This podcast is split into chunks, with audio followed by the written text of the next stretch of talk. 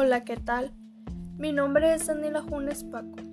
Curso el cuarto semestre de la carrera Licenciatura en Intervención Educativa en la Universidad Pedagógica Nacional, subsede Caborca.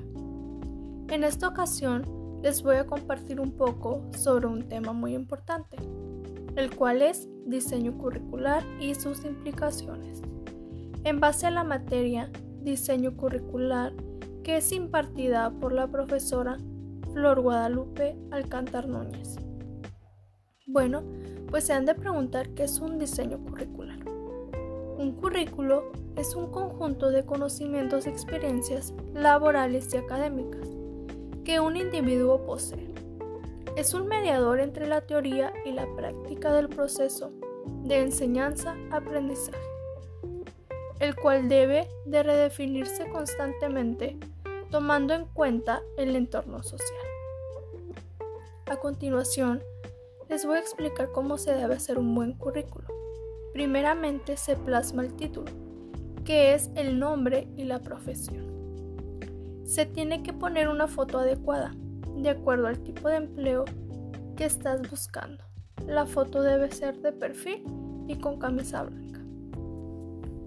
Para la cantidad de hojas del currículo, si por ejemplo la persona tiene menos de 8 años de experiencia o bien es una persona recién egresada, en una hoja está más que bien.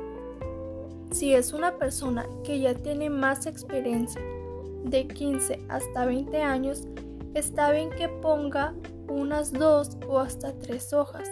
Está permitido. En la información personal es donde te pueden ubicar. Generalmente se indica la dirección de tu correo electrónico, tu número de celular y alguna página profesional si se tiene como la plataforma LinkedIn. Después nos vamos con la educación o formación académica. Aquí siempre es recomendable poner tu última formación académica o bien también pueden ser las dos últimas formaciones las cuales son universidad y maestría. Como siguiente punto se plasma la información adicional. Este se puede poner un apartado y en este básicamente se plasmarán los cursos que se han tomado. Después puedes plasmar tus habilidades. En este apartado solo vas a poner palabras claves. Todas las habilidades se ponen en forma de lista. Y si estas aplican al tipo de puesto al que estás postulando, va a ser mucho más fácil la conexión y que tú seas la persona indicada a ese puesto. Ahora vamos con la parte de la experiencia profesional.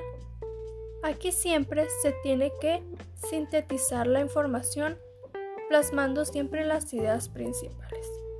Y cuando estés enfrente del reclutador en una entrevista, ahí le vas a decir todo lo que hacías en tu anterior empleo.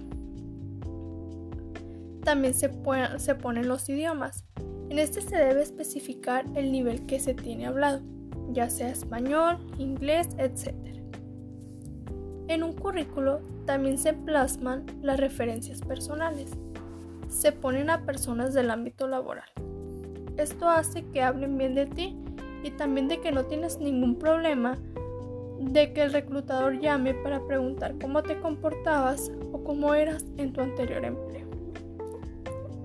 Una vez que ya tengamos nuestro currículo, se tiene que hacer una revisión y la primera sería tener un formato decente, con un tipo de letra que se pueda leer. El siguiente es hacerle una revisión exhaustiva.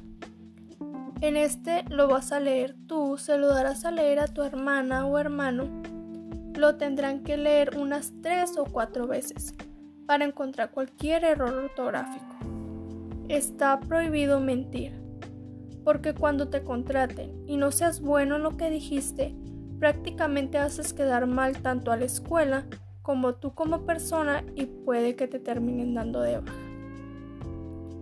Para la estructuración de un currículo debe ser coherente y asertivo, que dé respuestas a las necesidades de nuestra sociedad actual.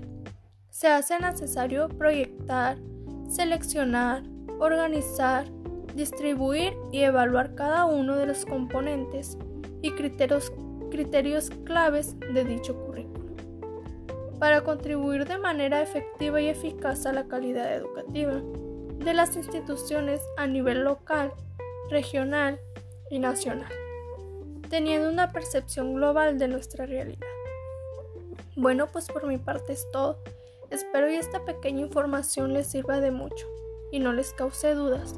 Por mi parte es todo y muchas gracias por su atención prestada.